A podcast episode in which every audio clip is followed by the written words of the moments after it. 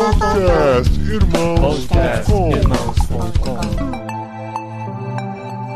Olá, pessoas! Podcastirmãos.com de número 501 entrando no ar. Eu sou o Paulinho, estou aqui com a esposinha Adriana que não merece o marido que tem. Nossa! Mereço melhor, né, meu amor? Aí, Olha aí isso. fica no ar aí pro, pro Fica pessoal no julgar. ar. Fica... Gente, vocês perderam minha cara de desdém agora, porque eu fui pega totalmente surpresa. eu sou a Adriana e eu estou aqui com a Flora que merece tudo: céu, o sol e o mar por esse sorriso lindo. Ah, sua fofa. Ah, eu sou a Flora e eu estou aqui. Eu tô, é, é um privilégio. Eu estou aqui não com o rei do cacaueiro. É assim que se fala? Mas eu estou aqui com o rei do gado. É um Olha isso! Gente, toca a Cacau. música aí! Eu, vida. Bezenga. Bezenga. Bezenga. Cacau Mezenga, vai lá. E eu sou o Cacau Marques e eu tô aqui com o Thiago, que merece o título de cara mais gente boa do mundo da internet cristã. Olha, Olha, gente, a gente brinca que no dicionário, gente boa tem a foto do Thiago lá, olha aí. isso Mas, aí. eu, ó, mas aí a gente tem que dizer que se, se tiver uma foto minha, tem do lado da minha esposa dizendo não é, não é verdade. a esposa nunca confirma aquilo que os amigos A acham. Amanda faz o fact-checking, né? Não é? É, exato, exatamente. Eu sou o Thiago, tô aqui com o Paulinho, eu quero me redimir, Paulinho, tá? Porque no último, A chance, a chance. no último podcast que eu participei, eu falei assim que você é big, mas não é meu brother, né? Porque era do Big Brother. Mas eu quero dizer que é mentira, é claro. Você é big e você é brother. Na verdade, você é um grande brother, né? Ah, é o grande Aí, irmão, pela- isso aí, olha aí. Muito bom. Eu tô querendo os méritos da redenção. É, eu te chamei Olha hoje só pra isso, pra gente lavar a roupa suja. Ainda bem que você já começou Obrigado. resolvendo isso. Obrigado. E ainda que o cara é, é dono do site brothers.com, né, velho? Essa, né? Olha isso. Tá tudo em casa, né? Muito bom, gente, que legal. Tô muito feliz de reunir vocês aqui. O pessoal que ainda não tinha gravado junto diretamente, eu acho, né? Você já tinha gravado com o Cacau, Thiago? Não, né? Não, Não, não. e nem, Nem a do. Natal. Não, a gente gravou sim Do no Natal. A gente gravou. Ah, é verdade, tá bom? Do Natal, Cacau. Natal Natal brasileiro. Muitas falhas com as pessoas aqui, né? É O Thiago não tava no About Time também, não? Questão de tempo? Não, acho que não. Não, Não, isso não. não, não, tava. Enfim. não. E nem do Squid Game, né? do Cacau não tava. E eu não né? tava O também do Squid O Thiago tá, Game. enfim. É. E a gente vai ficar tentando lembrar agora os programas que a gente participou junto. Mas a gente traz a Flora aqui, que não gravou com nenhum deles ainda, esse eu sei, né? Pois é. Pra gente, assim, fazer todos chegarem onde merecem, né? Que é estar aqui nesse episódio. Todos lutaram e vocês muito. estão por merecer, isso é verdade. Lutaram muito, sonharam, trabalharam enquanto os outros dormiam e Olha chegaram isso. aqui pra gente falar sobre meritocracia.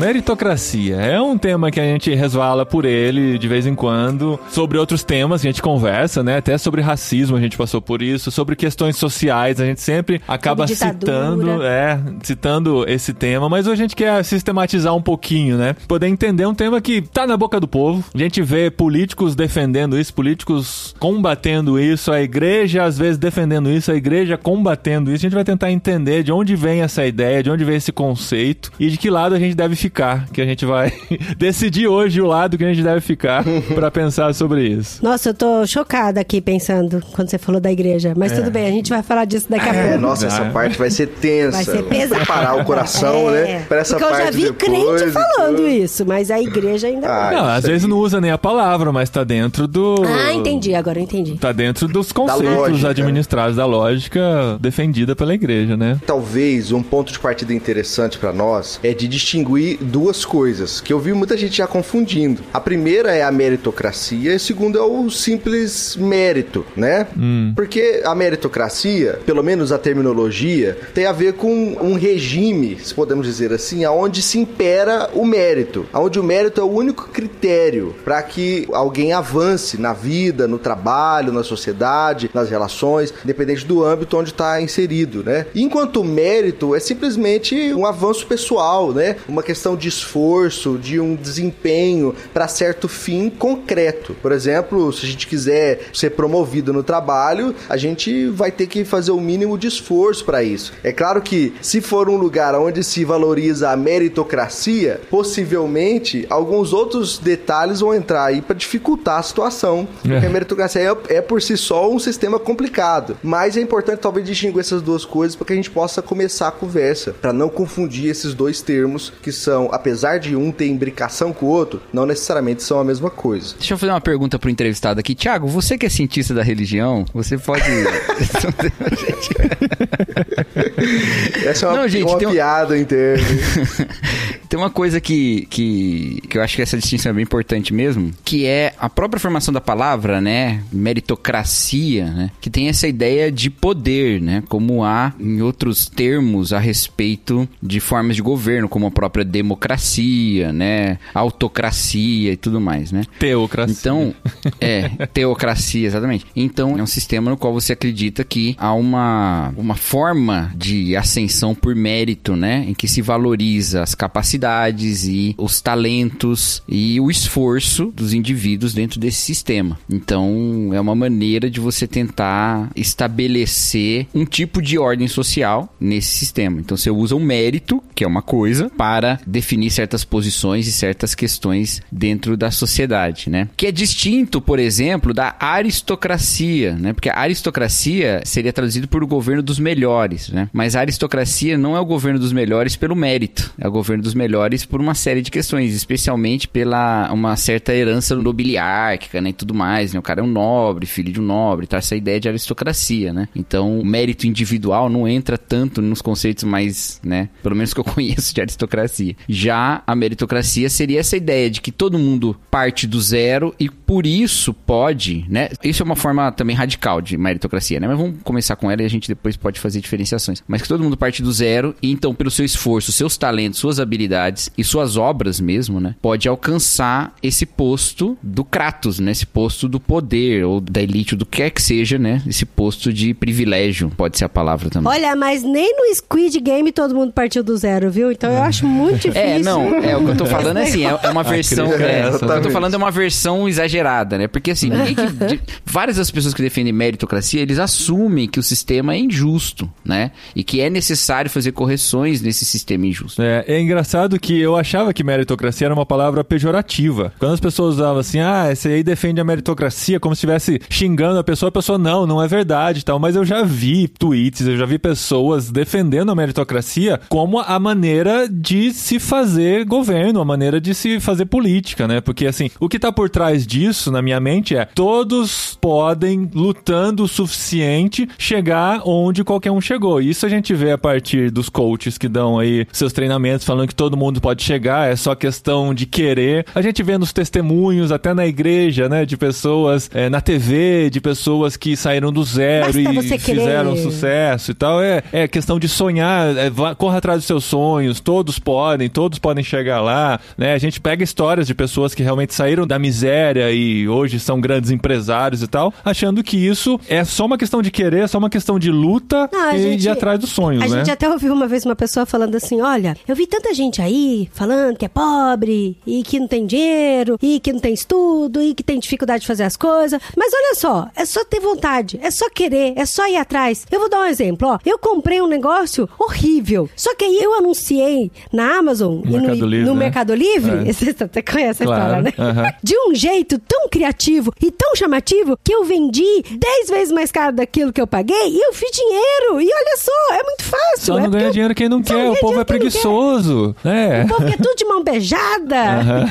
Ó, eu acho que esse- essa fala que o Paulinho acabou de comentar, talvez seja uma das principais noções que o pessoal tem quando defende a meritocracia, né? O pessoal fala assim, não, mas é porque tem um monte de vagabundo, que não gosta de trabalhar, não valoriza o esforço, a iniciativa pessoal, essas palavras-chave. Então, da onde essas pessoas que defendem um tipo de governo do mérito, elas partem? Elas partem dessa ideia de que é possível alcançar tudo que você deseja se você tiver o esforço necessário para isso. E o contrário, né, por outro lado, é a- o preguiçoso, é a falta de iniciativa, não valorizar o trabalho, dentre outras coisas. Mas aí o problema é que a gente tem que ver a questão do ponto de partida. Até para você anunciar alguma coisa no Mercado Livre, usando o exemplo aí, você precisa de internet, você precisa de celular, né? Ou um computador. Uma conta bancária, né? Uma conta bancária, exato. Documentos. Aham. São tantas instâncias, né? Que se a gente for ver a realidade do Brasil, por exemplo, a maioria das pessoas não conseguiria nem fazer esse anúncio, nem, nem ter tempo para pensar em fazer um anúncio criativo de um produto que ela comprou errado, né? E eu fico pensando assim, quando a gente vê, assiste alguns filmes, os grandes filmes de, por exemplo, ah, não, vamos ver a história de Martin Luther King, vamos ver a história daquele tenista X, da Serena Williams. Parece que as pessoas não prestam atenção, que existem vários elementos incidindo sobre a história dessa pessoa. O povo só fala, não, realmente, essa pessoa é top na balada. Mas você vê que tem pai, tem mãe, tem alguém que falou assim, nossa, deixa eu te ajudar e te dar, sei lá, esse tênis aqui, né? Se a gente for pensar, sei lá, no Neymar que virou jogador de futebol. Existem tantos indivíduos e a gente não pensa de uma forma assim, pra ver, tipo assim, nossa, o que que aconteceu no antes? E eu acho que isso é tão, é uma certa desonestidade, né? Porque eu acho que vende muito esse discurso de, tipo, nossa, olha onde tal pessoa chegou, né? O povo fica até emocionado. Mas, gente, eu acho que o ser humano, ele é um ser tão holístico que, tipo assim, aquela pessoa que às vezes você vê no topo, você vê que o que constitui ele é algo não somente de habilidades, sabe? Tem uma parte emocional. Porque quando a gente, por exemplo, vai falar de pobreza, né? Porque a gente sabe, por exemplo, aqui em Belo Horizonte, você vai nas melhores universidades, né? Tipo o FMG, né? Universidade pública, você vai na USP. Você vê que a maioria da galera são pessoas que são filhas de pessoas que os pais puderam pagar um cursinho muito bom, tipo aqui o colégio Bernoulli, um cursinho muito top. Aí você pensa, nossa, aquele povo é muito inteligente, sabe? Mas olha só, qual que é diferença do cara que foi pra UFMG dos meus alunos do projeto Reconstruir, que são alunos em questão de vulnerabilidade? Olha, a diferença é que a pobreza não é simplesmente a questão da renda. Você tem uma pobreza estética, você tem uma pobreza emocional, uma pobreza que tá em vários fatores que vai fazer com que as pessoas não simplesmente elas vão ter a oportunidade de entrar na universidade, mas elas vão ter, tipo assim, sei lá, parece que algo emocional, algo que vai fazer com que elas se mantenham também nessa corrida da meritocracia, né? Então a gente tem começar a olhar o indivíduo, porque existem pessoas que também têm dinheiro e às vezes elas não vão chegar no topo, porque talvez estejam faltando alguns elementos também, né? Então eu acho que falta essa honestidade de a gente ver, assim, que existem vários elementos na minha história, na história do meu pai, né? Na minha família a gente fica muito olhando pro meu pai, nossa, olha onde ele chegou, né? Assim, uma Angola colonial, os portugueses, e meu pai fala assim, o povo acha que é só tipo, ai, quando ele, alguém ensinou ele a, a ler e pronto, a vida começou a andar. Não, eu realmente eu acho que a nossa história ela vai nos constituindo e existem vários elementos de forma holística, porque às vezes a gente não vai conseguir mensurar o que que tá aconteceu no cérebro, sei lá, da Serena Williams para que ela pudesse desenvolver diferente, sei lá, do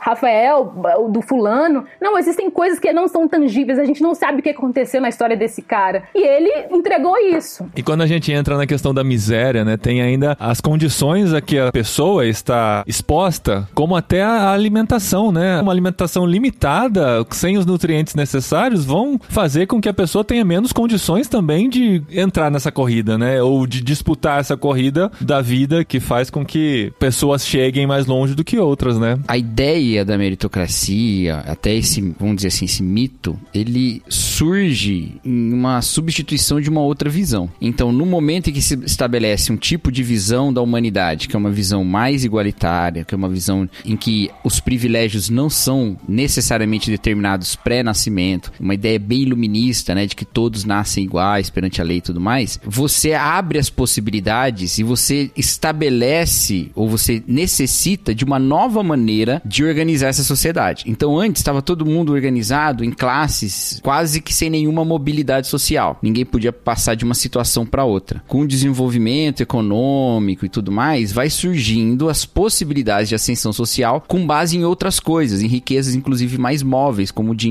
mesmo, e não necessariamente uma riqueza imóvel como a terra. Quando você tem as revoluções burguesas e as revoluções liberais e tudo mais, vem essa ideia de que todo mundo pode ser qualquer coisa, porque a lei agora não define mais privilégios prévios. Todo mundo é igual perante a lei. Então vem essa ideia de que todo mundo pode chegar lá. Acontece que não é só a lei que limitava, ou não era só o costume que limitava, tinha um monte de outras características. E o que é muito engraçado é que hoje a gente vê que são os conservadores, em geral, que defendem a ideia da meritocracia, mas quando você volta lá na época da Revolução Francesa, um dos maiores críticos da Revolução Francesa foi o pai do conservadorismo moderno, Edmund Burke, e no livro dele, Reflexões sobre a Revolução em França, ele diz que a forma como era antes de nobres e servos, criava um estado de certa camaradagem entre eles. Quer dizer, Uau. ele não era necessariamente um meritocrata, entendeu? Não era de maneira nenhuma meritocrata. Ele é o pai do conservadorismo. Essa ideia de meritocracia é uma ideia que vem do desenvolvimento dessas democracias mais liberais com uma economia mais liberal também, em que todo mundo pode, teoricamente, enriquecer pelo seu próprio esforço, pelo seu próprio mérito. E aí vem o mito lá do self-made man, né? O homem feito por si só. E aí que a Flora falou, ninguém é feito por si só. E ninguém é mesmo, não tem jeito, porque as formas como as pessoas se desenvolvem numa sociedade, elas são sempre em relação a um monte de outros fatores. Então eu comecei a ler um livro, mas eu só comecei mesmo, que chama Outliers, Foras de Série, foi a tradução, do Malcolm Gladwell. E ele mostra lá que assim, gente, o esforço, o mero esforço, ele não leva você até o sucesso, até ser um fora de série. Um fora de série só chega a ser um fora de série por causa de uma série de fatores, entre eles oportunidades que aparecem e que são completamente imprevisíveis. Ah, então, sim. os homens mais ricos da história, por exemplo, ele vai falar, eles só foram os mais ricos da história porque bem na época que eles estavam na idade certa, apareceram as oportunidades certas para eles serem os mais ricos. Isso não depende nada dele. Então aí vem uma pergunta que eu acho que é importante a gente fazer. O que é que a gente define como mérito? O que é que a gente define que confere mérito para alguém? Da onde a gente tirou a ideia de que o mérito virá por esse tipo de carreira que parece caracterizar as carreiras mais meritosas? Existe essa palavra? Acho que existe. né? Talvez.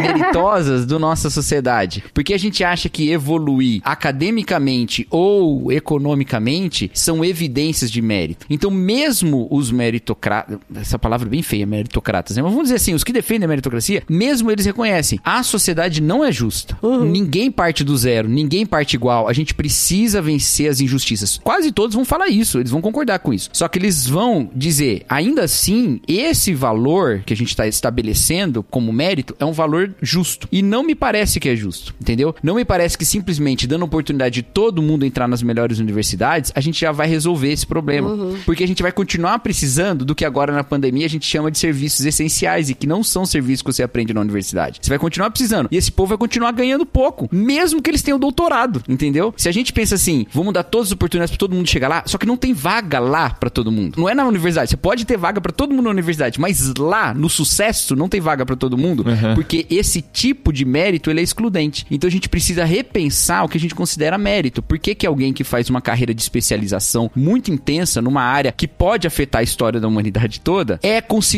como um self-made man se ele só pôde chegar lá porque um monte de trabalhadores que hoje nós chamamos de essencial fizeram um monte de serviço menos especializado. Tudo isso tem que ser desafiado nessa questão, né? É mais do que simplesmente dar oportunidade para todo mundo. É questionar mesmo qual é o mérito que nós estamos usando para garantir que seja um mérito justo. A meritocracia, ela, dentre outras coisas, ela também é uma visão do ser humano. Exato. Ela também é. uma maneira de enxergar o que é o ser humano, né? Se a gente for lembrar lá, por exemplo, de um filósofo moderno, né, o Locke, que pensava que o Cacau até falou aí sobre isso, que pensava que o ser humano é uma tábula rasa. Ele nasce como uma folha em branco. Ou seja, todos os seres humanos nascem com iguais condições, não só condições externas, mas também condições internas, para que ele possa adquirir com a experiência o conhecimento e as ah, habilidades necessárias para chegar até certa finalidade, né? Ou seja, isso pressupõe uma visão de ser humano que nós, como cristãos, por exemplo, não podemos concordar por vários fatores. Agora, se a gente olha não só para a questão do ser humano dentro dele, ou seja, da sua subjetividade, mas também olhamos para o seu entorno, ou seja, para o contexto do ser humano, aí a gente descobre os verdadeiros problemas, ou melhor, alguns dos problemas que são preponderantes para o desenvolvimento dos seres humanos, das pessoas. Então, eu não tô querendo ser muito decolonial aqui não. Melhor decolonial do que colonial. É, com certeza. Isso, isso com certeza, né? Mas eu não quero ser muito decolonial aqui, mas um ponto talvez seja fundamental é que quando nós vemos histórias de sucesso, nós baseamos essas histórias de sucesso em processos que não fazem parte do nosso entorno. Nós que estamos aqui, por exemplo, no Brasil, tem um dado do jornal Nexo que fala que eu acho que são 70 ou 80% dos brasileiros vivem com até um salário mínimo. O número é assustador. E se for pensar, existem milhões e milhões de brasileiros que vivem com 500 reais Uau. por mês, né? Isso sem contar as mães solteiras que têm dois filhos pequenos, três filhos pequenos, que o pai abandonou a criança e que ela tem um salário mínimo também, né? Ou seja, são várias bocas para alimentar, mas com o mesmo salário que era para uma pessoa só, para ela ter o mínimo, digamos. Então,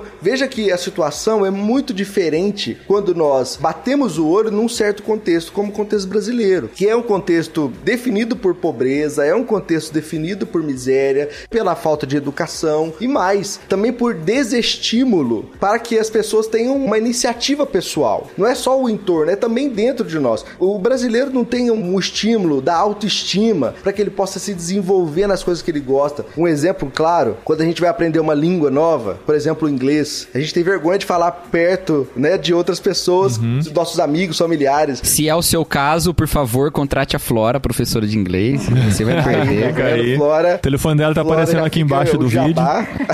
Inclusive, o slogan da aula da Flora é essa: Flora, inglês sem vergonha. É isso. Não, não, desculpa. Aí, tá vendo? Acho que eu vou mudar. Se não é esse o slogan, você pode adotar o slogan. Né? Mas é, a gente nunca se acha bom o suficiente, né, pra muita coisa, né? É, e a gente não é estimulado a isso também. Então, para além dos fatores que estão ao nosso entorno, também aquilo que faz parte da nossa subjetividade, ou melhor, da construção da nossa subjetividade, também não colabora. Então, pensar na meritocracia é pensar numa maneira de ver a sociedade e ver o ser humano de maneira muito longe da realidade, muito fora do nosso contexto. E é por isso que quando a gente pensa em sucesso, talvez a gente tenha que redefinir não só a definição de mérito, mas também a definição de sucesso. Ou seja, não só a definição do meio, mas também do fim, da finalidade, né? Para que que nós queremos tal coisa? Para que que nós queremos dinheiro? E por aí vai, né? Então essa reflexão não tem fim, né? Ela é muito grande mesmo. Ti, você estava citando pessoas em situação de vulnerabilidade, né? Privações e tal, né? E geralmente as pessoas gostam, as pessoas que são bem a favor da meritocracia, elas sempre gostam de. Se você vem com esse caso, eles gostam de falar: olha, mas deixa eu te contar uma história aqui, ó. O fulano. Ele nasceu lá na favela. É evidência Faltava- anedótica. Isso. Ele comia arroz com água. Mas, olha onde ele chegou. Hoje ele é, sei lá, senador. Ele é não sei o quê. Ex-BBB.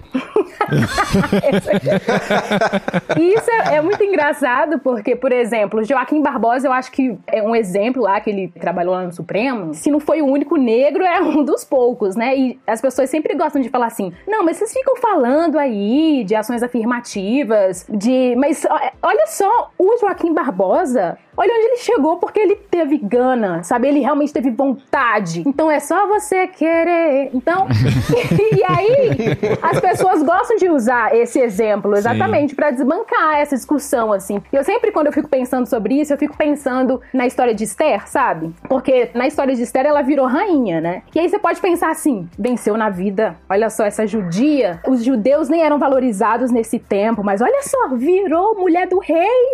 Mas foi sozinha que ela chegou lá, que eu saiba, não, né? Tinha lá o tio Mordecai dela pra andar junto com ela. E mesmo assim, eu acho que a história dela nos ensina tanto que quando Mordecai viu que tava aquela bagunça, eu acho que era. Tinha um cara, um ministro lá que queria matar os judeus, lá, acho que Amã, não sei. Isso. Ele vai lá conversar com a Esther e fala assim: o Esther, vai lá falar com o rei. E a Esther fala assim: ah, não dá, sabe? Porque eu posso ser morta, sabe? Faz 30 dias que ele nem me chama, não vou não, tá? E o Mordecai fala assim: você é doida? Passa o perfume, mulher, se apruma, né?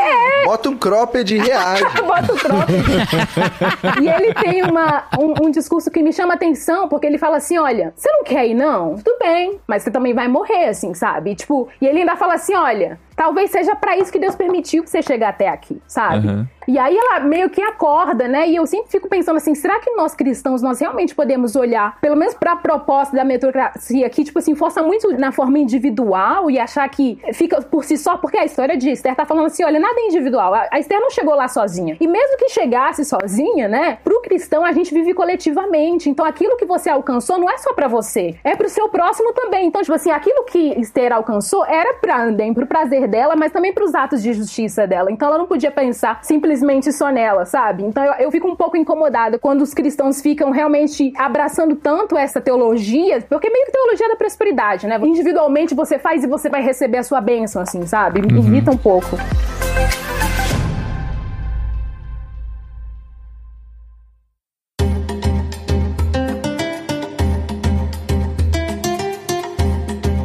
Queria falar uma coisa. Ai, eu tô contando, porque vocês estão falando coisas tão da hora, eu tenho medo de tirar o foco um pouco. Mas eu queria trazer uma coisa assim, do outro lado, sabe? Da gente ter tanto medo, igual o Thiago falou, né? De, de falta de incentivo e tal. E, e às vezes a gente tem tanto medo de criar esse sistema meritocrático nas nossas vidas, e em casa, com a família, e na igreja e com todo mundo, que a gente deixa também de valorizar algumas coisas, sabe? Eu falo porque, por exemplo, hoje meu filho trouxe uma prova, ele não falava nada de espanhol e ele chegou com uma prova hoje difícil de matemática e ele tirou 10. Aí. E aí eu fiquei assim naquela. Eu queria muito fazer muita festa e, tipo, sabe? Mas por outro lado, eu tenho medo desse negócio da roda, sabe? Começa de pequenininho, achar que tá merecendo, que tá merecendo, que tá merecendo. Aí quando vê, tá desvalorizando as pessoas que não mereceram, entendeu? Porque, ah, fulano tirou seis, mas assim, ele não, ele mereceu tirar seis porque ele não estudou. Eu mereci meu 10 porque eu estudei, sabe? Então eu tenho medo também da gente ir por outro lado também, de deixar de comemorar as vitórias, de incentivar e de falar que da hora, você viu como valeu a pena você ter estudado? Porque a, a tua nota tá dizendo isso. É, porque acho que eu- seguindo o que a Flora falou, né, um dos grandes problemas da meritocracia é a questão do individualismo mesmo, né? Essa visão materialista, capitalista, né, do sonho americano de chegar lá, do self-made man, faz com que você busque muito o seu sucesso e o seu sucesso parece que invariavelmente está conectado com o insucesso do outro, porque se só tem um lugar lá, pra você chegar, você tem que deixar pra trás todos os outros que estão concorrendo com você, né? Então você comemora quem cai, né? É muito É. isso. Aí quando a gente ensina para as crianças que é muito importante eles estudarem para tirarem notas boas, que é uma verdade, o risco é de ao mesmo tempo ensinar para eles que eles têm que vencer o amiguinho, que eles têm que deixar outros para trás para poder chegar, atingir o sonho e chegar É. no sucesso. Tanto que hoje ele falou pra mim: ai, mamãe, eu tirei 10 em matemática. Ah, mamãe, mas não foi só eu.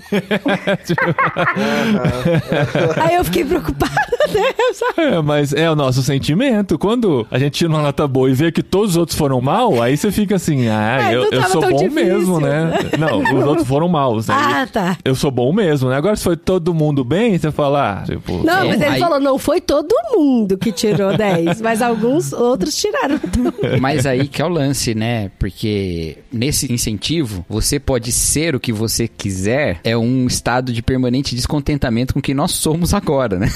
É. então você tem que estar sempre pensando no que você pode ser e onde você deve chegar. Então eu tô sempre descontente com quem eu sou. Nesse sentido, uma das maneiras de eu pensar também, eu não posso ficar tão mal com quem eu sou, é olhando pra gente que eu considero que nessa escala nem tá onde eu tô, entendeu?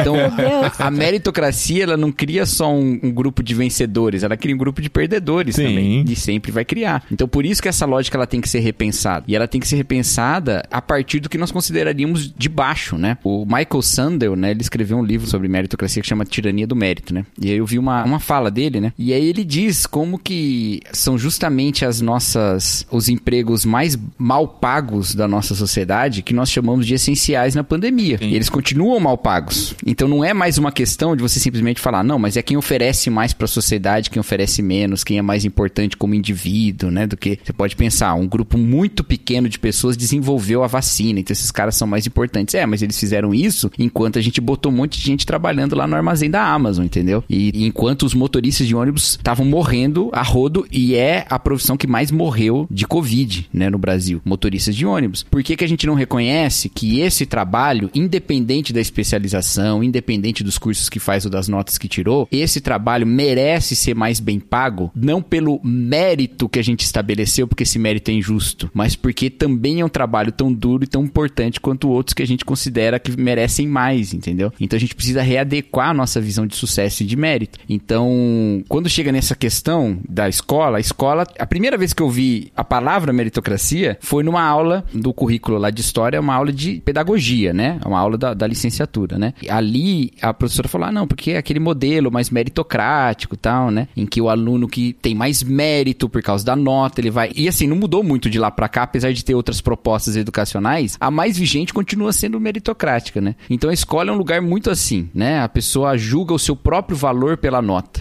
E é muito ruim quando a pessoa se sente muito mal consigo mesmo porque tirou uma nota baixa, mas é parte disso quando você considera que ela é melhor porque tirou uma nota alta, né? Aham, Então, sim. festejar as conquistas não pode ser um reforço de que aquilo te define. Então, pode-se festejar as conquistas, pode-se estimular o avanço, o estudo, né? Mas ninguém necessariamente nasceu para ser um sucesso acadêmico, estudantil, né? Eu gosto muito do debate e de toda a discussão que se faz hoje sobre neurodivergência, sabe? Pessoas que têm maneiras diferentes de pensar, que têm maneiras diferentes por causa de condições que nós até consideramos muitas vezes como doenças e às vezes são só características diferentes. Eu acho que essa reflexão já ajuda a gente também a combater a questão da meritocracia e a combater também a ideia de que todo mundo tem que se adequar numa forma de pensar e que há uma riqueza muito grande em maneiras que pensam em, em pessoas que pensam diferentes, que não vão ser muito adequadas para a forma meritocrática da educação, mas são muito adequadas para outras expressões igualmente importantes, igualmente válidas e ela, independente da validez do que ela produz, ela é digna em si mesmo, né? E a gente precisa garantir essa dignidade, né? Odri, voltando aí na, no seu filho, Nosso estudo de caso. É, é porque eu acho que enquanto a gente fica criticando, por exemplo, eu acho que a sociedade, você vai ver que todo mundo vai criticar essa cultura de competição, sabe? Nossa, porque a gente tá muito competitivo e tal, né? Só que eu acho assim que, principalmente os pais dos anos que se passaram, eu acho que eles faziam muito parte de fomentar essa cultura da competição. Porque eu cresci com meu pai falando assim: você tem que ser o melhor, você tem que ser o melhor. Eu concordo com o Cacau quando ele diz que a gente, a gente tem que celebrar também, sabe? Eu lembro que, gente, eu guardo as minhas provas da escola. Tipo assim, quando eu Ai, ia, ia mal, eu ia mal em física. Quando eu tirei 12 em física, eu falei assim: não, agora a Tirou vida 12? começou. Não, eu ia mal em física. As provas geralmente valiam 12 e eu ia mal, ia mal, ia mal. Só no ensino médio, eu lembro que, tipo assim, elétrica, porque eu me dava muito mal em mecânica. E aí, quando chegou elétrica, tipo assim, meu coração, meu Deus, então eu posso aprender alguma coisa aqui. Fiquei muito feliz, gente. A minha prova de. As provas de física que eu tirei notão, quase fechei, eu guardo até hoje, assim, sabe? Porque Da- eu precisava parede, né? isso. Sim, sério. Mas, por exemplo, os meus pais, tipo assim, tudo bem que eles são de uma outra época, mas eu falava assim, mãe, eu tirei, tipo, 9 em 12. Ela falou assim, ah, mas você não tirou 12. Uhum. Tipo assim, ai, mãe, olha só isso. Ah, mas isso não é 12. Então, tipo assim, eu cresci assim, sabe? Então, tipo assim, você vê os meus irmãos, que eles sofreram mais com isso, que eu acabei que, tipo, não liguei muito pra isso, não. Mas os meus irmãos mais velhos, é nítido, assim, sabe? Como afetou essa cobrança no- dos meus pais, sabe? Então, acho que a gente tem que discutir bem de uma forma equilibrada, porque temos que celebrar vitórias. Sim, existe é, aquela separação que o Thiago fez de mérito e meritocracia é importante pra gente entender que existe o mérito, né? Mas o que, que você faz com ele? É o mérito pra você dizer que o outro não vale um kibe? Né? Então, tipo assim, a gente tem que ter, a gente precisa aprofundar isso, porque existem pessoas, por exemplo, aqui em BH, o caso de jovens que cometem suicídio por causa da pressão, então na faculdade de medicina nem se fala, sabe? Não tô dizendo que esse é o único motivo, existem várias outras causas, mas tem casos de meninas que não aguentaram a pressão, porque essa cultura de competição que é fomentada não somente, porque a gente sempre fala assim, essa cultura é ruim, mas o seu pai tá fomentando. Ah, essa cultura é ruim, mas você tá fomentando. É, e eu gosto de usar o exemplo da Anitta, porque a Anitta é um caso que, tipo assim, Aê, olha aí, Anitta. é, é muito louco. Eu fico pensando assim, gente, a Anitta vai chegar um dia em que ela, tipo assim, vai ter um colapso. Porque no início da carreira dela, todas as pessoas falando, ai, essa menina não vale nada, essa menina. Aí quando ela começa a entregar, quando o sucesso começa, ela é uma boa gestora, as pessoas começam a falar assim, gente, não gostava dela, mas não posso negar. Onde, olha onde ela chegou. Olha, olha esse inglês. pensar, Olha esse inglês da Anitta. Gente, eu fiz uma enquete no Instagram perguntando, porque eu tava relendo o livro Deuses Falsos, do Tim Keller, e tem um capítulo que é somente sobre sucesso. Que realmente as pessoas, elas. É que nem a meritocracia. Elas passam a precisar demonstrar o seu valor através do sucesso, né? E é muito nítido a história da Anitta. Imagina uma pessoa que o povo falava assim, ah, essa menina não vale um kibe. Aí, de repente, ela passa a valer, até as pessoas que não curtem a música dela passam a falar assim, gente, eu dou moral pra essa pessoa, porque ela foi lá no Jimmy não sei o quê, ela fez uma entrevista em inglês, não, ela fala 15 línguas. Então, quer dizer o quê? Ela entrega muita coisa. Então, quando ela parar de integrar, ela vai morrer, o valor dela vai acabar. Então, tipo assim, eu não tô dizendo assim que ela não pode fazer, ela não pode entregar o que ela pode integrar. O meu ponto aqui é, gente, muitas pessoas passaram a valorizar a Anitta simplesmente por causa disso. Porque ela chegou ao topo, porque ela entregou X. Então, tipo assim, qual que é a pressão? Porque eu acredito que exista sim uma pressão, sabe? Até às vezes os fãs falam assim: e aí, cadê a sua próxima música? sabe? Até os fãs pressionam isso. Se ela faz alguma coisa errada e que traz um impacto na mídia, ela precisa já, nossa, o que, que eu vou? Vou trabalhar na, no marketing, vou trabalhar é, numa música para eu poder tirar o foco disso. Então, tipo assim, a todo momento, gente, ela, a, a, daqui a pouco ela vai estar, tipo assim, na cama, porque ela precisa de. Pra ela ter a existência dela, está baseado no sucesso. E aí, quando eu li esse capítulo 4 do Tim Keller, ele fala assim, gente, coitada dessas pessoas, porque, porque não é fácil carregar nos ombros o seu valor atrelado ao sucesso. E a gente vê essa geração sofrendo muito com isso, né? Essa geração Total. que está crescendo com essa cobrança de que, meu, se eu não estou chegando lá porque ainda não fiz por onde, não fiz por merecer, a gente vê a geração dos millennials aí sendo a geração da história que mais sofre o burnout. Tem jovens de 17, 18 anos com burnout hoje, porque eles caíram nessa roda de tentar conquistar o mundo acima de todas as Mas, condições, gente, né? no final tudo deu certo. Tudo dá certo. Se não deu certo é porque o final não chegou ainda. Olha aí.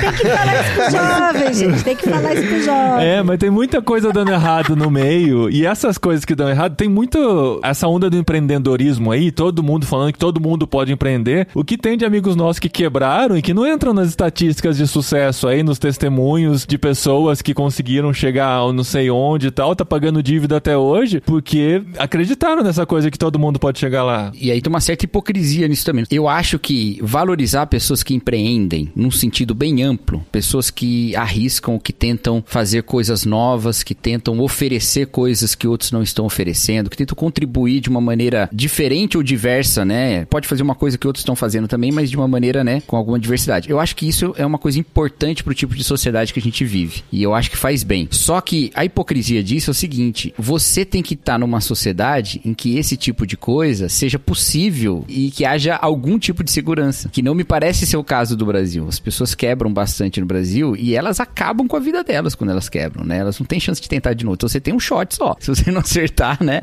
É. Então, assim, eu, eu, tenho que dar o braço a torcer também que a nossa discussão, às vezes, ela não, ela não entra nos méritos das pessoas que veem no empreendedorismo uma das poucas saídas que elas têm para certas condições que, as quais elas não querem se submeter mais, sabe? Isso acontece muito em lugares mais pobres, em lugares onde as pessoas olham e elas falam: Meu, tem todo um caminho que eu poderia fazer, por isso que você chama de uma carreira, né, acadêmica e entrar na faculdade, desenvolver e tal, uma profissão e tal. Só que para eu chegar lá, eu vou ter que me sustentar, não sei como, eu não vou conseguir estudar tanto quanto o outro que está sendo bancado pelos pais. Mas tem aqui um caminho de eu empreender, de eu começar um negócio aqui mesmo e começar a me destacar, e, né? Então, assim, eu estudei numa escola particular na qual, se você perguntava para qualquer pessoa o que, que você quer fazer da vida, ela ia responder qual curso ela queria cursar. Uhum. Mas eu dou aula numa escola pública onde você perguntar para as pessoas o que, que elas querem fazer da vida, para os aluninhos, eles vão responder que tipo de negócio eles querem começar, entendeu? Uhum. Você vai ver as meninas falando, eu quero ter um salão, entendeu? Vai ser esse tipo de coisa. Então, tem essa questão também. E para isso a gente precisa dar uma certa rede. E aí que é o negócio. Parece que a meritocracia, ela vem junto com o discurso de um liberalismo total. Só que ele não funciona se você não perceber que você precisa criar essa cultura da pessoa poder, pelo menos tentar, desde que ela não tenha a sua dignidade atrelada a isso, que é o que a gente já falou. Se ela der errado, não significa que ela é uma pessoa pior, né? Que é o que não acontece e as pessoas estão estourando tudo porque elas acham que é a obra delas, o talento delas, que garante o valor delas. Aí você pode ser a Anitta, você pode ser o Michael Jackson, você pode ser quem que você quiser, que no final você vai falar: eu não sei se as pessoas de fato me amam, elas só amam o que eu faço. Uhum. Entendeu? Então você precisa desvincular uma coisa com a outra e você precisa criar uma certa segurança da sociedade mesmo, sabe? Em que a gente valoriza o outro como indivíduo e a gente não vai deixar você se tornar uma pessoa que vive numa situação de indignidade. Então, um discurso realmente meritocrático, ele teria que ser acompanhado com um pensamento de ações sociais muito afirmativas, entendeu? Porque senão só vai criar um exército de perdedores o tempo todo. E aí você nem consegue incentivar o empreendedorismo social, você não consegue incentivar um, uma visão mais arrojada da vida, porque entre sobreviver e arriscar tudo que eu tenho, eu prefiro sobreviver, entendeu? Por isso que eu acho, a gente precisa redefinir o que a gente pensa por sucesso, redefinir o que a gente pensa por mérito e precisa voltar a investir em quem tem mais a perder, entendeu? Porque a gente pensa em meritocracia sempre querendo criar uma rede rede de proteção para quem oferece emprego, ao mesmo tempo que a gente traz todo um discurso de que você não deve ser empregado, você deve empreender. É.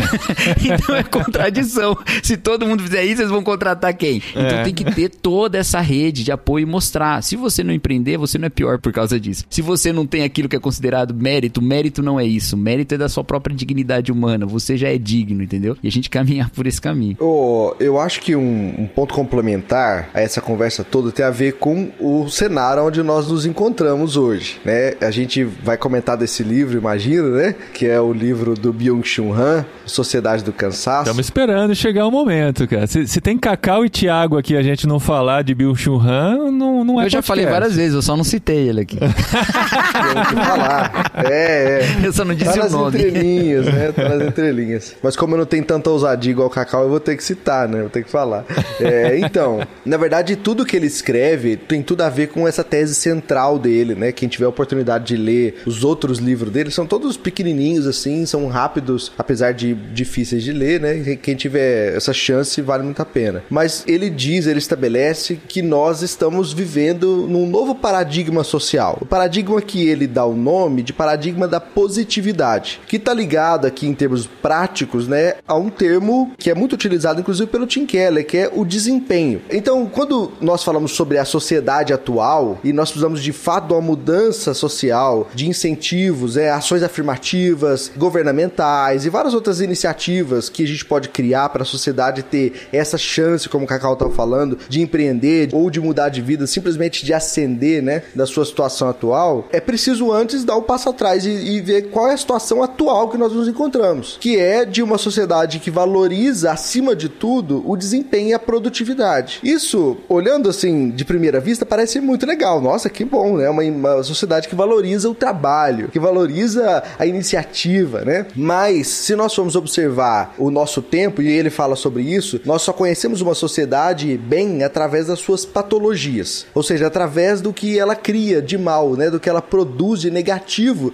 nos indivíduos. Olha. E nessa nossa sociedade, as nossas patologias dizem muito sobre o estilo de vida dos seres humanos que vivem nessas sociedades, que é, por exemplo, o burnout, que é a ansiedade, que é a, né, o transtornos variados, inclusive até a depressão, né, que é fruto do excesso do ser humano. Então, o Byung-Chun Han até diz assim que a questão toda é que nessa sociedade nossa do desempenho, o problema é o excesso de iniciativa pessoal. E um ponto que eu acho crucial e que é diferente de outros tempos, por exemplo, das gerações dos nossos avós, né, ou bisavós, é que nós internalizamos de uma forma muito forte essa questão do desempenho. Então, para nós, a gente não, você percebeu, isso é uma coisa muito interessante. Os jovens hoje, e eu me coloco nessa nessa categoria, nós jovens, nós não gostamos de receber ordens externas, né? A gente não gosta muito de receber cobranças externas, porque a cobrança que gera resultado é a cobrança interna. Mas a questão é que isso é muito prejudicial. Por quê? Porque quando tem um chefe seu falando o que fazer, você pode voltar para casa e ignorar isso, né? Você pode suprir a sua necessidade de paz interior. Agora, quando você se cobra, não tem chefe externo, não tem força externa. É uma força interna que faz de você o seu próprio escravo, né? O escravo do desempenho e da produtividade. E é isso que gera, que é a tese central do livro, essa sociedade do cansaço. É que se você não aprendeu a lidar com a pressão externa, você não vai conseguir lidar com a interna também, né? Perfeito. É, ele vai chegar ao ponto de dizer que a externa ela é inclusive dispensável. Em muitas realidades de trabalho ela é mesmo, né? Você não precisa ter aquele tipo de vigilância, porque a ideia vem de dentro. Mas tem gente que precisa ser cobrado, vamos combinar aqui, né? Porque, Mas a olha, ideia dele é, eu já é trabalhei porque, com uma galerinha aí que a gente tinha que ficar o tempo todo lá. Olha a procrastinação. É porque o lance dele é o seguinte, que ele tá dialogando também um pouco com a ideia da sociedade da disciplina do Foucault, né? Que é a visão de que você coloca uma vigilância constante sobre os presos lá do panóptico, né? Que vê em todos os lugares e tal. Só que o preso mesmo não sabe se ele tá sendo visto ou não. Ele só imagina. Então o que, que acontece? Ele internaliza aquela vigilância. Ele fica sempre no estado de estar sob a vigilância, mesmo que ele não saiba se o guarda tá olhando para ele mesmo, porque ele tá lá naquela torre fechado, né? Uhum. Então esse processo, o Byung-Chul vai falar que ele virou um processo de positividade hoje, que a gente olha para isso como sendo não mais uma vigilância, mas uma cobrança. O nosso panóptico não é mais a gente simplesmente olhando pra gente e falando não faça isso. Ele agora vá até lá, porque se você não for aquilo que você quer ser, você vai ter falhado. Então você tá sempre perseguindo o seu eu ideal, sabe? É, e o que isso gera de transtornos em nós não tá contado, né? É, então, imagino eu que a meritocracia, que essa sociedade do cansaço é um avanço, é um avanço negativo, claro, né? Mas é um avanço da meritocracia, porque não é só as forças externas que dizem para nós que nós precisamos nos esforçar para chegar em tal lugar. Agora é só a gente abrir o nosso feed do Instagram pra gente se comparar e ainda ter essa cobrança interna reforçada, né, dentro de nós, de que nós precisamos produzir o suficiente e tal. Ué, nessa pandemia, quantas pessoas não se sentiram mal porque não estão produzindo quanto antes, né? O mesmo tanto. E não teve ninguém que falou para você, olha, você tá produzindo menos. Isso é uma questão interna. É só uma cobrança internalizada, né, que faz com que a gente transforme a iniciativa pessoal em um excesso. Aproveita que você tá em casa e faz um curso, né? Aproveita que você tá em casa e faz É, um curso. isso. Agora que tem um monte de curso online. Mil lives, né? Só um outro aspecto aqui importante, que no livro ele diz o seguinte, que tem a ver com o que o Cacau tava comentando. Ele fala que, isso eu achei muito engraçado, que eu até lembrei da minha mãe, que minha mãe, ela fala que ela é muito boa em fazer várias coisas ao mesmo tempo, né? O Mas é toda multitasking. mulher, né, E o Thiago? Byung-Chul Han... Toda mulher tá acha Ela dizia que isso mesmo. É. É, ela dizia isso. Inclusive, lá no livro, ele fala assim que o multitasking é uma falha evolutiva, né? Porque é como se a gente estivesse retrocedendo. Porque é o animal que precisa, ao mesmo tempo, ver se tem predador chegando, precisa pegar o alimento pra cria e cuidar da cria, né? Fazer várias coisas ao mesmo tempo. Então, ela tá em constante estado de alerta. Isso drena todas as nossas energias e dá pra nós um tipo de vida que é insustentável, uma vida interior insustentável. Então, quando isso é transferido pro ser humano, é como se a gente não tivesse evoluído, né? Como se estivesse retrocedendo na evolução, porque a gente tá sempre em estado de alerta mesmo. Basta a gente olhar pro nosso celular novamente, o celular acho que é um grande fator disso, a tecnologia, e ver as notificações. Pra gente entrar sempre, né, em estado de alerta. A gente posta alguma coisa e vai ver quem que curtiu, ou quem que comentou e etc, né? Isso traz pra nós um tipo de desgosto por quem nós somos, desgosto pela nossa própria produção, pelas nossas limitações até físicas mesmo. E claro, a meritocracia tem a ver com isso, com como a gente se enxerga e como a gente eh, acha que a gente precisa de tanto para alcançar tal objetivo, né? Aquele movimento que a gente faz de atualizar o aplicativo puxando pra baixo e soltando de novo é o mesmo movimento daquela caixa caça-níquel, sabe? Você puxa pra baixo pra ver se cai uma moeda. É o mesmo princípio. você sim, fica é buscando verdade. aquela recompensa imediata o tempo todo, né? E a gente fica conectado nisso. É muito louco. O problema que eu acho nisso tudo é que ele vai trazer uma série de efeitos muito complicados, né? Se você tem que ir até além, se você é mesmo aquele que se impõe, se incentiva pra fora de si mesmo, né? Pra além de si mesmo, pra chegar onde os outros não chegam, se você falhar, é culpa sua, o problema é seu e tal. Ele te leva também a um estado de dificuldade de relacionamento, porque eu quero tanto expandir quem eu sou que não sobra espaço pro outro, né? Então por isso que o próprio Jung ele vai trabalhar ao mesmo tempo com essa questão de positividade e ele vai trabalhar também com a ideia do narcisismo. Eu quero me ver em tudo, porque eu quero ir além, eu quero estar em todos os lugares, então eu não posso lidar com o outro, porque o outro ele é uma negatividade em relação a mim. Então eu quero que o outro seja tomado como eu mesmo ou, né, alguma coisa do tipo. Isso gera um problema de relacionamento. Agora o caminho inverso me parece ser o caminho da graça. E com isso eu não quero dizer que os nossos irmãos que estão buscando ir além, que estão buscando empreender, ou que veem no esforço, no trabalho duro, uma virtude, são virtudes, tá? São virtudes. Eles só não concedem mérito. Entendeu?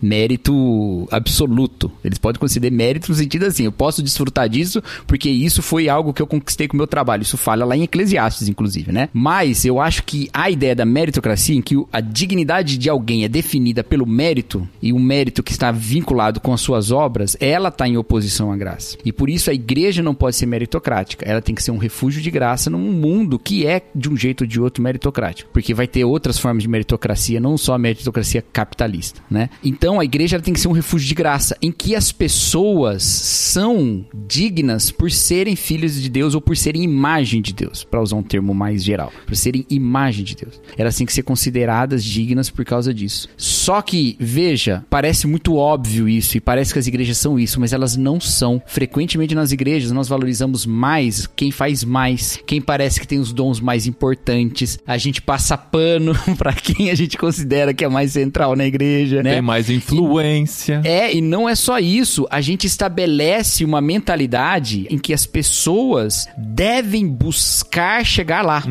Elas devem avançar, e isso está totalmente atrelado com o que nós consideramos a respeito da santidade delas. Então, ela quer ser uma pessoa admirada pela sua santidade ou pela sua conduta, então ela tem que ir até se tornar o pastor, ou até se tornar alguém lá que vai estar lá no palco. A gente replica na igreja a mentalidade da empresa, né? Perfeito. Quanto mais você lutar, quanto mais você almejar, você mais longe chega. Como se fosse uma carreira mesmo que você faz dentro da igreja até chegar no topo. Exato, exato. Até virar pastor, olha aí. Aí, ó.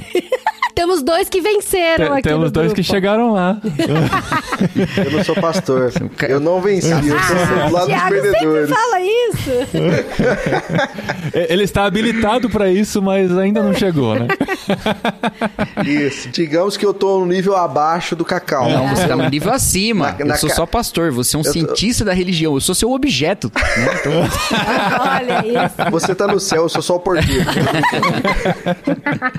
a gente coloca esse tipo de mentalidade na igreja e faz isso com frequência na forma como a gente, às vezes, até prega. Quantas vezes a gente fala de engajamento, de consagração a Deus, esperando que as pessoas façam alguma coisa, como se isso estivesse numa espécie de categoria mesmo pessoal delas em relação à sua conduta diante de Deus. Eu me preocupo muito com as pessoas que trabalham semanalmente nas igrejas, porque muitas vezes na cabeça delas, elas estão fazendo aquilo porque elas precisam fazer aquilo, porque aquilo tem a ver com quem elas são diante de Deus, se não tem algum jeito aquilo lá é deturpado, quando na verdade a gente deveria lembrar as pessoas que elas vão na igreja para não fazer nada. Elas vão no culto para não fazer nada. Elas vão no culto por causa do que Deus fez, não por causa do que elas fazem. É justamente isso que o culto também é. Ele é um lugar de não fazer nada diante daquele que faz.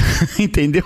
Então Uau. é reconhecer que ele que faz, entendeu? Claro que não é não fazer nada, simplesmente ficar parado, mas é reconhecer que quem faz é ele. Então se eu reconheço que quem faz é ele, eu reconheço que não sou eu. É uma coisa que você não faria na sua casa, entendeu? Porque na sua casa foi você que construiu, as coisas que estão lá foi você que comprou, mas na igreja você vai para reconhecer que tudo é graça, que tudo é Deus que faz. Então se você leva todo esse discurso de mérito para dentro da igreja e coloca em termos de categorias espirituais dos cargos que se ocupam e considera que o irmão que já foi muito dedicado e deu aula na EBD e agora ele tá estafado de tanto se dedicar na igreja, no trabalho, na família, e ele começa a parar e ficar só um frequentador do culto, você fala, hum, ele deu uma esfriada. Se é isso que você pensa sobre ele, você tá com um tipo de mentalidade meritocrática da igreja. Ei. E isso é contra a graça, porque você não perde o seu valor diante de Deus, porque o seu valor foi dado por Deus na cruz e não em outro lugar. Uau. Ô Cacau, então nesse sentido, se por um lado a meritocracia ela leva à produtividade, ao excesso de produtividade, a graça também leva a um descanso, né? E um descanso interno, um descanso da alma, né? Eu me lembro quando a gente falou sobre o livro da Vanessa Belmonte,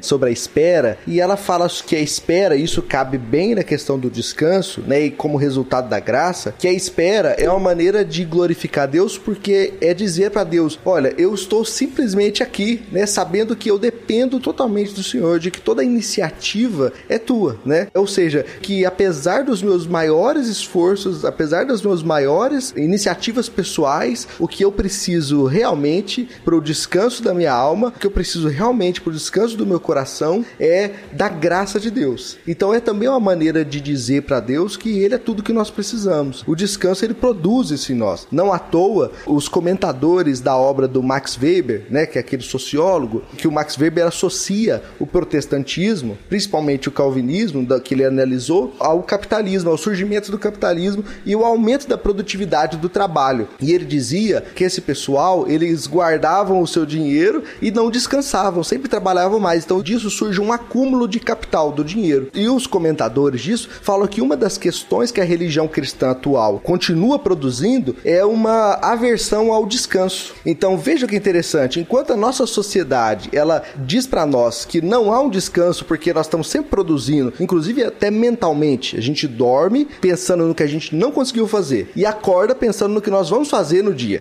E Isso é um ciclo constante. Enquanto a sociedade diz isso, a igreja deveria ser o lugar e deve ser o lugar onde nós descansamos na graça de Deus, né? Porque a gente sabe que depende dele. A graça é o que nós precisamos no final das contas, né? É, eu acho que isso é um ponto muito interessante de contrapartida da igreja e da sociedade, né? Tiago, isso que você citou aí, o, o Michael Sandel, no livro dele, A Tirania do Mérito, ele cita, eu acho que ele fica citando esse Weber toda hora. E ele faz uma comparação entre graça e mérito, realmente utilizando a, o calvinismo, né? Porque ele diz assim que tá, tipo assim, uma vida inteira dedicada ao trabalho, disciplinado, não é isso que te faz ser eleito. Mas como é que eu vou distinguir quem é eleito ou não? Porque o eleito, ele também, ele vai me dar alguns relances de que realmente ele é eleito, né? E eu acho que, pelo menos na sociedade evangélica brasileira, as pessoas elas ficam a todo momento, pelo menos tentando ver quem que é eleito, assim, sabe? Porque, ai, a graça está sobre essa pessoa, a graça está sobre essa pessoa. E é difícil, às vezes, nas redes sociais, porque o povo fala assim, casou, aí tá lá, tá vários stories com o marido fala assim, porque a graça nos alcançou, sabe? Ai, que maravilha, Deus é muito gracioso. Aí tá lá outra pessoa solteira há 50 anos. Sem graça assim, nenhuma, a graça... né? é, a graça não me alcançou. E aí, tipo assim, a pessoa viaja pra Nova York, e aí o título é lá, porque a graça me alcançou. Aí você fala assim, nossa, aquele menino é de Deus mesmo, ele é eleito, né? A gente vê na vida dele como ele é gracioso, assim, sabe? E é meio complicado, assim, porque, querendo ou não, tem uma certa meritocracia. Primeiro porque a gente tem que tentar buscar, tipo assim, o que que faz essa pessoa eleita? O que faz ela ter mais graça do que eu, né? O que faz ela ter mais graça, É. sabe? Deus é tem seus favoritos, né? É, Deus então. tem seus favoritos. e é um mecanismo doloroso, assim, sabe? Eu, eu já ouvi muitos depoimentos de muitas pessoas, assim, sabe? Que realmente não conseguem compreender, assim. Eu até lembro, assim, de uma conversa que Deus tem com Asaf, eu acho, em Salmos. Não sei se ele tá tendo com Deus. E Asaf fala assim, nossa, mas eu mantive o meu coração puro, sabe? E tipo assim, poxa, o sol brilhou pra várias outras pessoas e não pra mim. Aí ele fica questionando, tipo assim, de que que valeu eu ter mantido meu coração puro, assim, sabe? E eu vejo, assim, várias pessoas ao meu redor fazendo esse mesmo questionamento. Tudo bem que Azaf depois ele entendeu. Né? tipo assim, ao meu redor, muitas pessoas ainda não entenderam exatamente porque tem essa responsabilidade, assim, individual. Porque as pessoas falam assim, ah, tá, tal pessoa, sei lá, aconteceu alguma coisa na vida dela. E a pessoa fala assim, tá vendo? É porque ela não honrou a Deus, sabe? E ao mesmo tempo as pessoas Sim, eu odeio sim. quando utiliza esse verso, honrar. Porque Aham. Deus honrou, Deus me honrou. Porque Deus eu vai me me casamento, honrar. Entendeu? É. Ah, se não tá dando certo é porque Deus tá pesando a mão, né? Tem essa, né?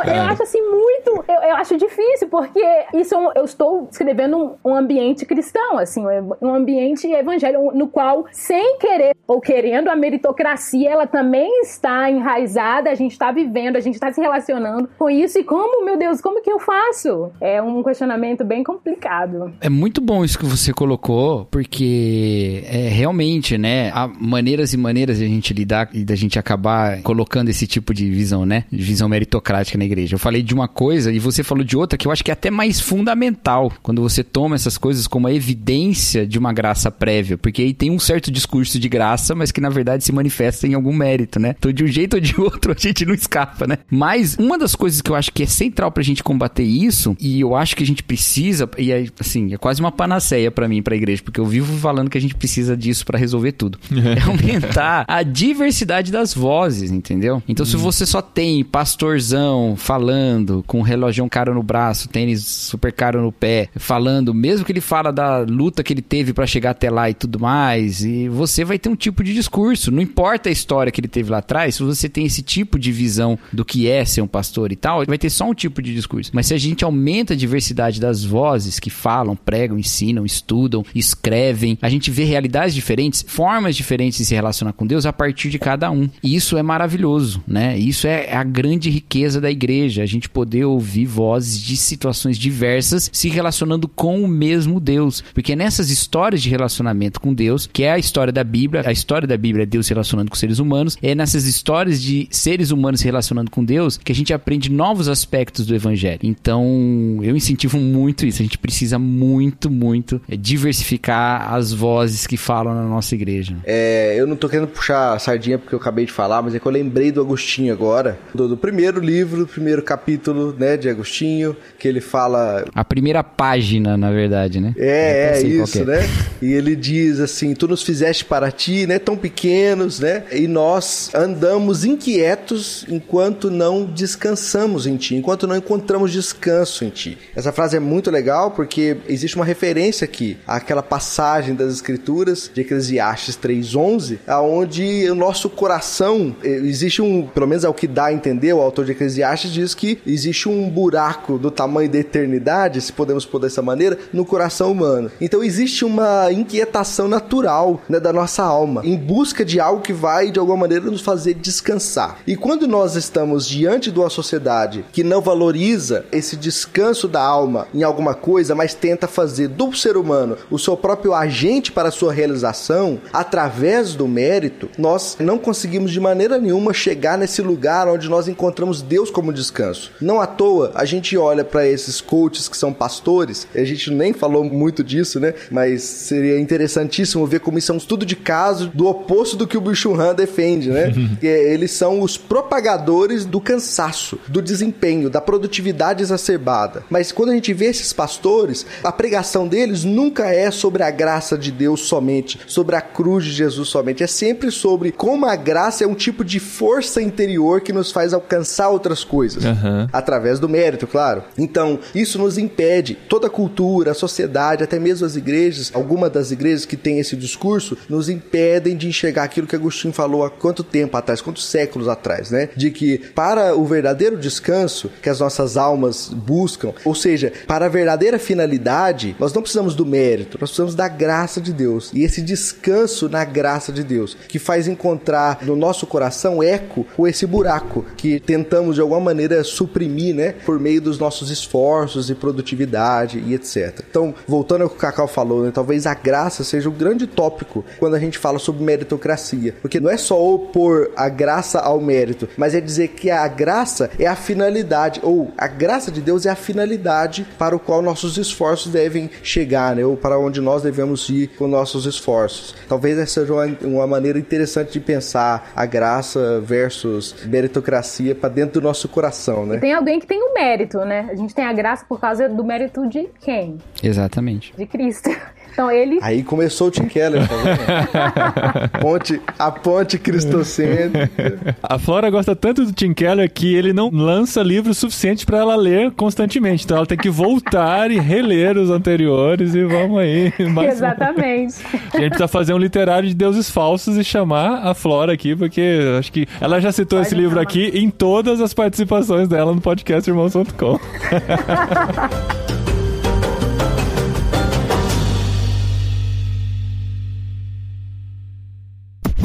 Ô, ô, Paulinho, eu acho que essa última coisa que eu falei aqui, que imagino que talvez será a última coisa, se você quiser cortar, porque eu achei que ficou grande.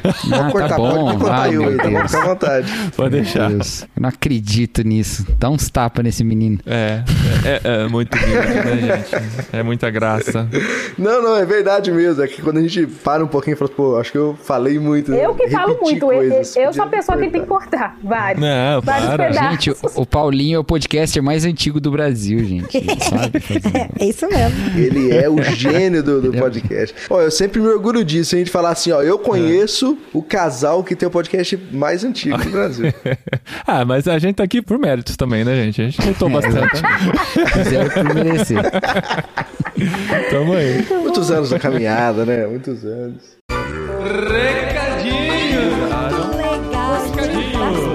Cash, arroba, irmãos.com. No programa anterior. Muito obrigado.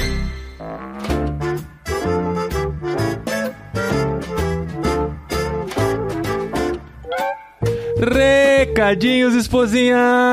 Recadinhos por quê? Eu mereço estar aqui nesse recadinho Você, agora você ou não? merece estar em qualquer lugar que seja Ah, perto de mim, esposa. Olha só, sua rainha, aniversariante do mês. É, aniversário da sua- Parabéns, esposinha. Nossa, quanta coisa, né? Você quer, Quanta muito, coisa. você quer muitos méritos, né? É, e o que, que eu mereço nesse aniversário, hein? Primeiro aniversário na Espanha. É, Hã? gente, vai- tá chegando, você- você saberá. chegando. Ah, é? Você vai saber? receber muitas mensagens no Instagram. Isso, tá? Fique tranquilo, porque É porque, afinal ouvintes... das contas, eu já cheguei nos 2K, meu amor. É, 2K de Agora seguidor. rumo aos 3K. É, e aos 45, né, anos, Que né? 45 anos, até parece. 45. Agora, sábado, gente, pra marcar bem, datar bem esse episódio, sábado, dia 9 de abril, aniversário da Dri. Mandem 9 de mensagens. abril, Ela vai estar só. carente, com saudade do Brasil, Será que eu vou ganhar ovo de. Páscoa? Ah, é tão esquisito, É. gente, porque. Não, mas agora, se de você ganhar ovo de Páscoa. Aqui na Espanha, você Ah. pode ficar feliz, porque eu é difícil de não, achar. eu nunca deixei de ficar feliz. Ah, é eu verdade. sempre fiquei feliz.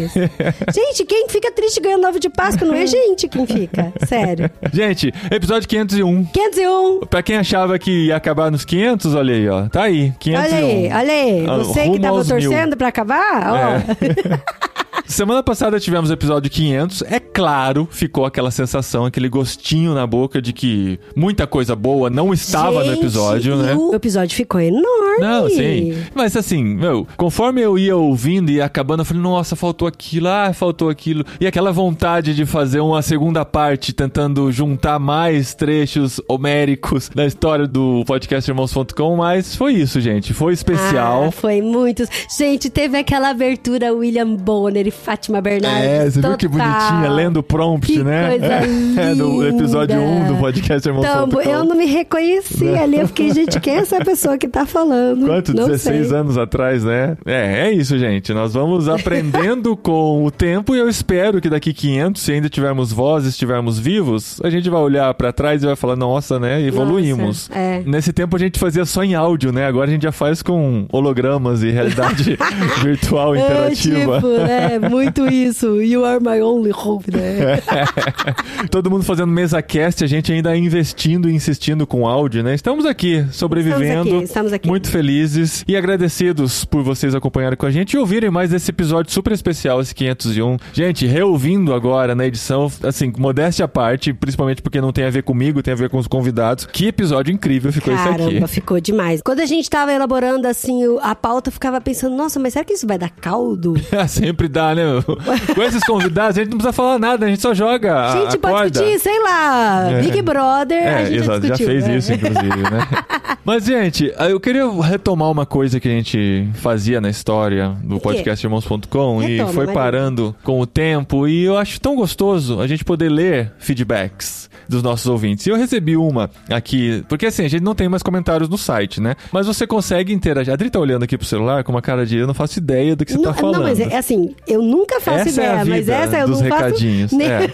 Não, eu gostei bastante, até escrevi pra ele, falei, posso ler nos próximos recadinhos? Porque é legal ter esse Hum. feedback e, e ele podia, claro, ter mandado uma mensagem de áudio, participado do 500? Podia, Podia. mas mesmo assim ele participou, né? E Porque ele mandou Deixa o aqui menino o... participar do jeito que ele acha melhor, deixa o menino. Eu queria ler aqui o comentário do Vinícius Perim, de Chapecó, Santa Catarina. Chapecó, Ah. Xaxim. Piadinha pra quem, né? É, mas pra quem é da região. Mas ó, tô aqui ouvindo o podcast 500 e me passou tanta coisa pela cabeça. Acredito que nunca enviei uma mensagem pra vocês. Talvez na época do site eu tenha comentado alguma coisa, como se o site ainda não existisse, né, Vinícius? O Né? site ainda É, existe. é, pois é. Mas não tem mais espaço de comentários, né? Mas o meu sentimento é gratidão há muito tempo. Já devem ter ouvido repetidas vezes mensagens saudosistas desse tipo, mas eu vou acrescentar a minha com o podcast Irmãos.com. Morei muitos anos fora do Brasil e o podcast Irmãos.com era meu companheiro nas madrugadas de melancolia e saudades de casa. Foram muitas noites de lágrimas em que eu ouvia vocês para amenizar e sentir abraçado e mais perto. Ouço o podcast desde meus 13 anos. Que fofo demais. Sou espírita e compartilhamos muito em comum com os evangélicos. Olha, que demais. Meus episódios preferidos eram os Histórias de Acampamento, aqueles bem antigos mesmo. Baixava pra ouvir no ônibus e no avião enquanto estava indo pra cada vez mais longe da minha mãezinha. Dá pra tocar a música do Zezé de Ah, Camargo sim, e Luciano, sim. né? O dia em que saí de casa, minha mãe. Vai lá. Eu deixei, né? Você ficou esperando eu te interromper, eu fiquei aqui só de público. É paixão que chama, continua. amor. Longe da minha mãezinha que ficava sozinho e eu, filho único. Enfim, são muitos sentimentos aqui. Que Deus, o Criador do Universo, abençoe muito vocês, Adriana e Paulinho. Hoje, com 33 anos, vejo que a minha história teve a companhia de irmãos.com por 20, anos. 20 anos, eu fiz as contas também, caramba. É uma alegria continuar ouvindo vocês. Vinícius, que legal receber essa mensagem. Que legal saber que a gente faz parte da sua vida, né? E assim, a gente descobre agora, porque você não tinha escrito antes, né? Mas, Caramba, obrigado obrigada, por, Vinícius. por escrever De mesmo verdade. assim. A gente fica muito feliz de receber esse feedback, ainda no clima do episódio 500, e a gente agradece muito pelo carinho. A gente lançou esse episódio, a gente recebeu muitas mensagens especiais que nos dão força, nos dão ânimo pra continuar nessa jornada. E a gente agradece sempre e muito a todos vocês que caminham com a gente. E olha só, você, eu tenho certeza que ouviu o podcast, mas você já indicou pra alguém? sabe? Sabe aquela coisa de dar um arroba no amigo? Não, mas manda o podcast pra um amigo, Aham. porque, de verdade, gente, esse episódio tá demais, assim, ficou muito especial. É, e se tem episódios que você se sente impactado por ele e lembra Sim. de um amigo, manda pra ele também. É assim que a gente se torna conhecido e mais pessoas ouvem esse conteúdo e esse Sim, trabalho sim. semanal que a gente tem chega a mais gente, né? A gente não quer audiência só pela audiência, mas a gente quer que essa palavra chegue, né? Que continue sendo espalhada e a gente conta com vocês na divulgação também. Outra coisa que a gente conta com vocês é pra avaliar. A gente nunca pede isso, mas pra avaliar o nosso podcast, Não tanto gosto, no Spotify. não gosto que ninguém me avalie, não. Não, é. É, qualquer cinco estrelinhas já tá valendo, sabe? Ah, então tá bom. Pode ser Assim ou pode. no iTunes, né, É. nos podcasts da Apple, acho que não é mais iTunes, são os podcasts da Apple, ou no Spotify. Você consegue avaliar, dá estrelinhas lá, faz uma recomendação, porque isso faz com que ele seja Nossa, recomendado eu para outras pessoas tanto também. Spotify, nunca sabia que dava pra avaliar. Tá, não, e é bem simples, inclusive. É? Você entra no podcast, ela avalia esse podcast, você clica lá, você pode deixar comentário, ou. Eu não sei se pode deixar comentário, não tenho certeza. Eu sei que na Apple você pode. E dá a quantidade de estrelas lá, mas assim, a partir Uau, de 5 que demais. já tá valendo. O máximo é 5, mas começando Vou, em 5. vou avaliar, tá, esposinho? Tá, eu acho Pode que eu já avaliei. Eu acho que. Eu não sei se podia, mas eu avaliei, né? Hum, você pôs cinco no mínimo, né? Eu acho que eu Ou você é cinco. daqueles que não vota eu, eu nem sou você. perfeccionista, né? Eu não acho que eu mereça cinco estrelas, mas se Ai, você acha, a gente agradece, tá? E outra forma de participar é fazer parte da cabineirmãos.com, Olha nosso só! grupo VIP exclusivo do E Telegram. eu faço um convite especial pra você que ainda não é da cabine. Hum. Aproveite essa promoção para entrar na cabine. Promoção? Promoção? Promoção, que que é promocinho, porque esse mês vai acontecer algo sensacional, além do meu aniversário. É. Vai fazer um ano que a gente mora na Espanha. Sim, daqui duas Olha semanas. isso, e a É. gente vai falar muito na cabine. Eu quero Aham. mandar foto, quero mandar testemunho, depoimento, mandar um montão de áudio. Galera da cabine que me segure, me aguente. Será que vale um episódio de um ano de Espanha ou a gente já falou demais de Espanha por Ai, aqui? eu Nossos ouvintes sei, podem interagir. A cabine vai decidir. A cabine vai a decidir. cabine vai decidir se daqui 15 dias nós teremos um episódio de um ano de Espanha. Vamos falar Ou mais a de gente burocracia, pode fazer Adriane? uma live com eles. Não, gente, burocracia agora tá em paz. Superou. Tá superado já. superei, já A superei. gente vai ter outras histórias pra Daqui contar. três anos eu volto a falar. Dois anos e meio eu volto a falar. É, mas é, eu acho que vale a pena a gente fazer um episódio de um ano, mas a cabine vai decidir. A cabine vai Daqui 15 decidir. dias você vai descobrir Eu o tô que com a cabine vontade de decidiu. fazer live no Instagram. Live? lá, né? Enfim, vamos, Enfim. a gente vai decidindo aqui enquanto a gente vai caminhando juntos, tá bom? Então entre na cabine e participe para ouvir as histórias. não, é, pra olha entrar na cabine tem que entrar em irmãos.com.br cabine e escolher como contribuir financeiramente com o nosso ministério. Sim, Foi- sim. Como você faz parte do clube irmãos.com, que é a cabine, tá? É uma forma de você investir no nosso trabalho aqui também, tá bom? A gente se vê semana que vem com jet lag. A gente continua lendo livros no literário pra daqui três semanas, né? Nós temos nosso literário sobre a onda, A Onda. tá? E a gente segue aqui em mais Não uma vale, tá? Só ver o filme, tem que ler o livro. é, ou a série, tá, gente? É, A série não. Não, é. A A, a série- série é inspirada, É. o filme é baseado, tá tudo no Netflix e a gente se vê e continua se ouvindo aqui no podcast irmãos.com com todo o conteúdo que a gente produz.